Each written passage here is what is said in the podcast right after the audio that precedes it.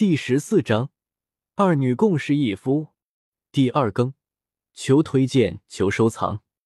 没有啊，被下放了，只是突然有些怀念这个小子而已。你可抓住机会哦，等我回来的时候，如果你还搞不定，暗姐姐可就要和你抢男人了。我正有此意。妖夜忽然岔开了亚飞的话，亚飞一时间呆立当场。他有些搞不懂妖夜是在搞什么。我正有此意。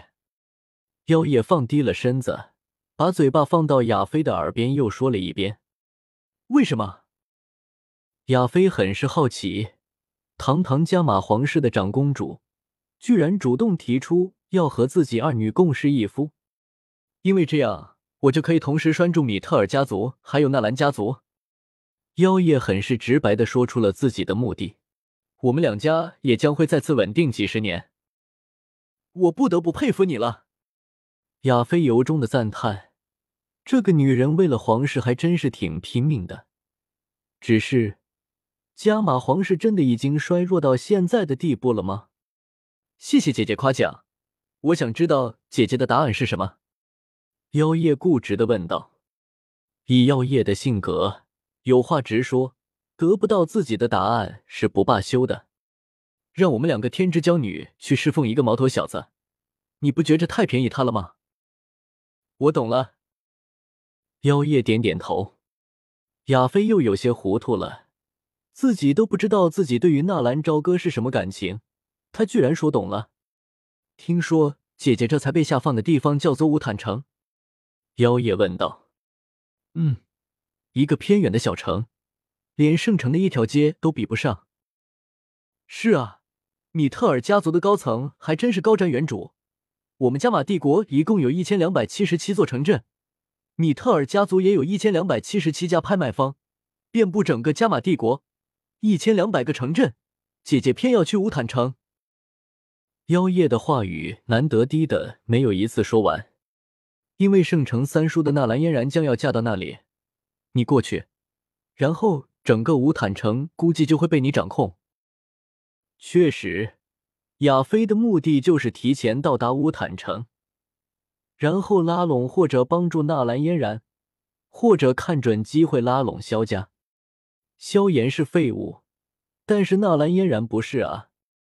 以纳兰杰的性格，纳兰嫣然是必须要嫁到乌坦城的。我以前还同情嫣然妹妹，现在看来。我们倒是要比她更值得同情。如果我们都嫁给了纳兰朝歌那个小屁孩呢？这样或许我们圣城三叔就不用分开了。或许吧。妖夜用腿轻轻的夹了夹身下的马儿，天翼马得到主人的授意，忽然砰的一声打开了翅膀，三丈多长的翅膀铺开，只是扑腾了一下，强大的斗气作用之下，立刻腾空而起。自由翱翔在天空之中，江山美人如画。少爷，少爷，快醒醒！妖夜公主已经走了。还没走进房间，果儿就迫不及待的喊道：“纳兰朝歌，咕噜一下睁开眼睛，四下看了看，一个机灵从众人的身上下来。爷爷呢？元帅还没有回来，应该还在应付妖夜公主吧。”真是没有想到，少爷居然干掉了穆家的那头母驴。解气！我早就看他不顺眼了。上次在交易市场，他就仗着穆家的威风，抢了我的一株二品药材。少爷，你是怎么做到的？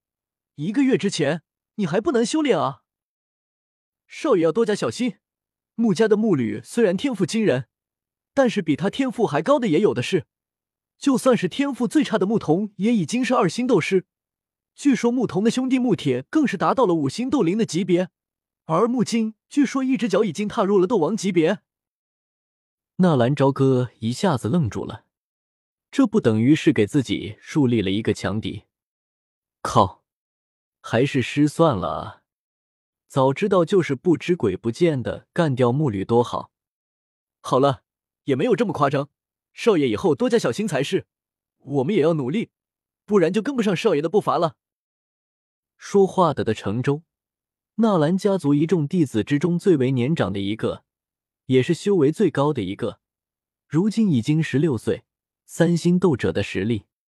听见程州的话语，大家也都纷纷闭口不言。